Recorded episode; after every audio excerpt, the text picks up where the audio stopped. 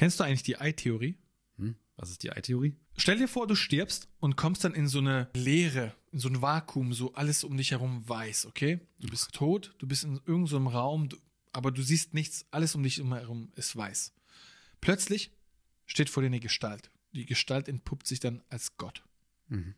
Du sagst, bin ich schon gestorben? Und Gott sagt, ja, du bist tot.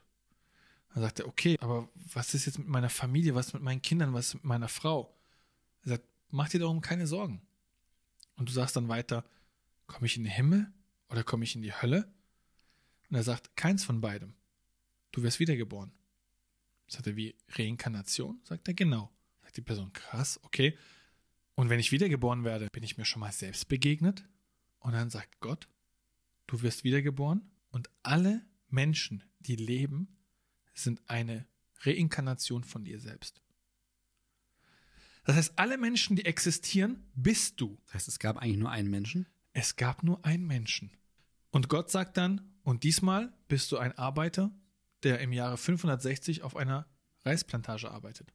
Weil für ihn, für Gott, ist Zeit relativ. Und die Theorie besagt dann weiter quasi, weil dann sagt der Mann, okay, und ähm, warum und wieso ist es so? Und dann sagt Gott, das alles durchlebst du, bis du alle Menschenleben einmal durchgelebt hast und dann bist du bereit, geboren zu werden. Denn aktuell bist du noch ein Embryostatus. Bist noch nicht geboren. Und damit du geboren wirst, musst du zuerst alle Menschenleben durchleben. Dann bist du erst bereit. Denn du bist ein Teil von mir. Du bist mein Kind. Und jetzt komme ich zu einer Theorie, die es so in diesem Zusammenhang noch gar nicht gab mit der Ei-Theorie. Schauen wir uns mal die meisten Religionen an. Wie ist da die Schöpfungsgeschichte aufgebaut?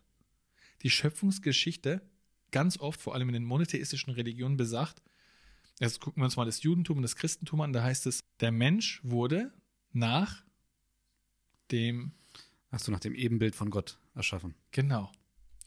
So, und diese Theorie besagte die Ei-Theorie, dass man ja ein Kind Gottes ist, dass man ein göttliches Wesen ist, das halt einfach nur so oft die Menschenleben durchlebt, bis es vollkommen oder bereit ist zu schlüpfen aus dem Ei, deswegen die Ei-Theorie. Und viele Religionen basieren darauf, dass man entweder ein Ebenbild Gottes ist, ganz oft auch, zum Beispiel auch im Islam, dass dann Göttliches in dich eingehaucht wird, ja. Hat irgendwie was Episches, so ein bisschen, so ein bisschen was Ja. Monumentales. Ja, das Leben wird einem au- eingehaucht von Gott. Mhm. Okay. So. Und das im Zusammenhang mit der Ei-Theorie klingt schon so ein bisschen interessant eigentlich, ne? Irgendwie gibt es da wahrscheinlich einige Überschneidungen, würde ich sagen, so zwischen Ja. diesen Theorien.